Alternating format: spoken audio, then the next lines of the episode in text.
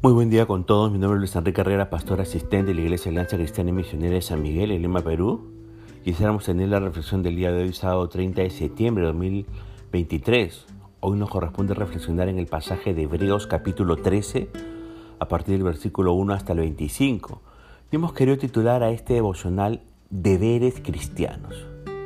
Fíjese que el autor termina su carta con una serie de exhortaciones acerca de los deberes de un creyente exhortaciones pertinentes al contexto de los creyentes hebreos, pero de validez universal. En el versículo 1 se nos dice, ámense los unos a los otros.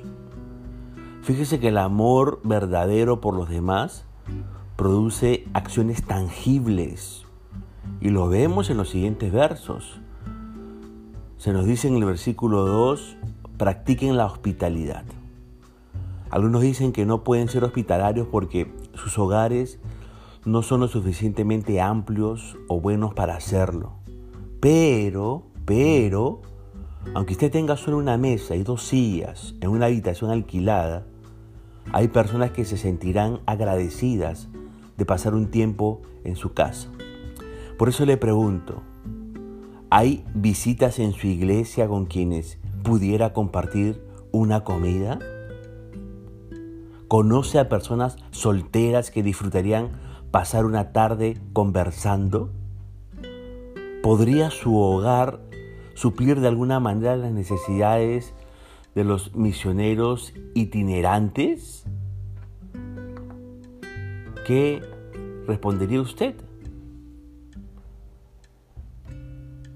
Fíjese que la hospitalidad es simplemente lograr que otras personas se sientan cómodas y en casa. Ahora, otro deber que nos exhorta el autor a los hebreos es, como dice el versículo 3, visitar a los creyentes encarcelados y a los maltratados.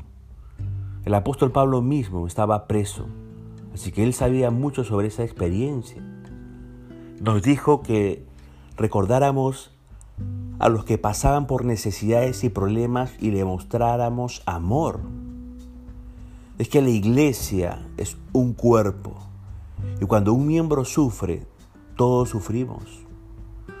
Ahora bien, en otras palabras, hasta aquí el autor de los Hebreos les estaba diciendo que vuelvan al primer amor, ese que habla Apocalipsis capítulo 2, verso 4 al 5. ¿Por qué? Porque ellos antes hacían estas cosas. Ve usted Hebreos capítulo 10, verso 24 y 25 y versículo 33 a 34. Ahora, otra exhortación, o otro deber más que demanda o que les indica el autor de los Hebreos a sus, a sus oyentes, lo encontramos en el versículo 4, que dice, honren el matrimonio, dejen todo pecado sexual. Honrar al matrimonio requiere la máxima convicción y sensibilidad cristiana. La sociedad moderna puede redefinir a la familia y estas nuevas definiciones pueden ser muy diferentes de las definiciones bíblicas. ¿Qué puede hacer usted al respecto? ¿Qué, ¿Sabe qué es lo que puede hacer? De testimonio del profundo amor que tiene Dios por usted al mantener su matrimonio fuerte y feliz. ¿Qué más puede hacer?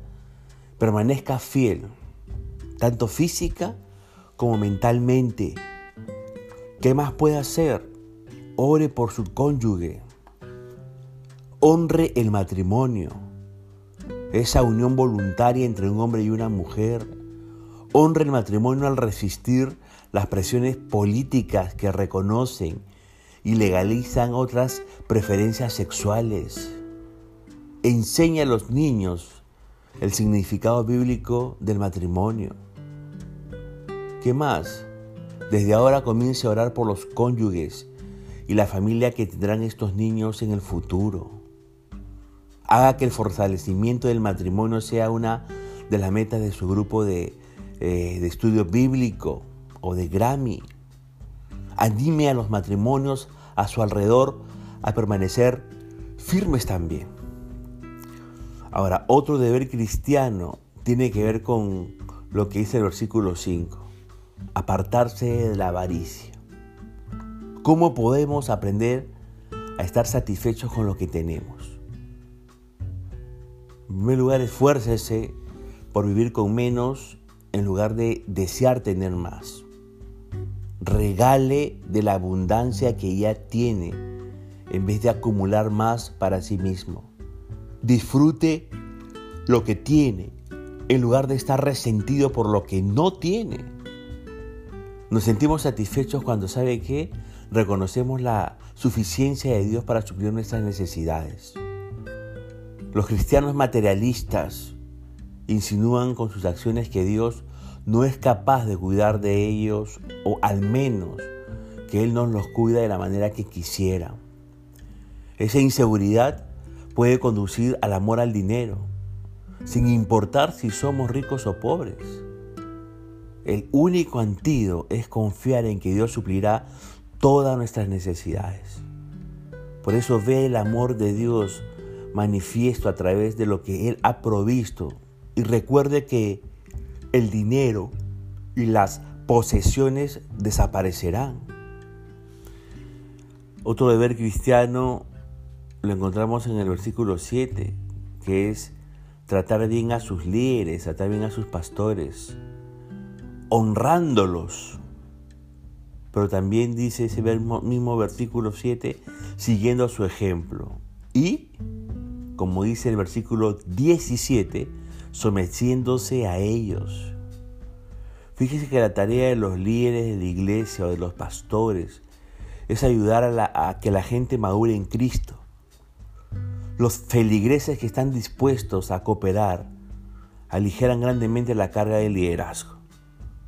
Yo le pregunto, ¿su conducta da motivos para que sus pastores o líderes hablen de usted con alegría? Espero que sí. Otro deber que tiene todo cristiano tiene que ver con lo que dice el versículo 9 y versículo 10 y 11.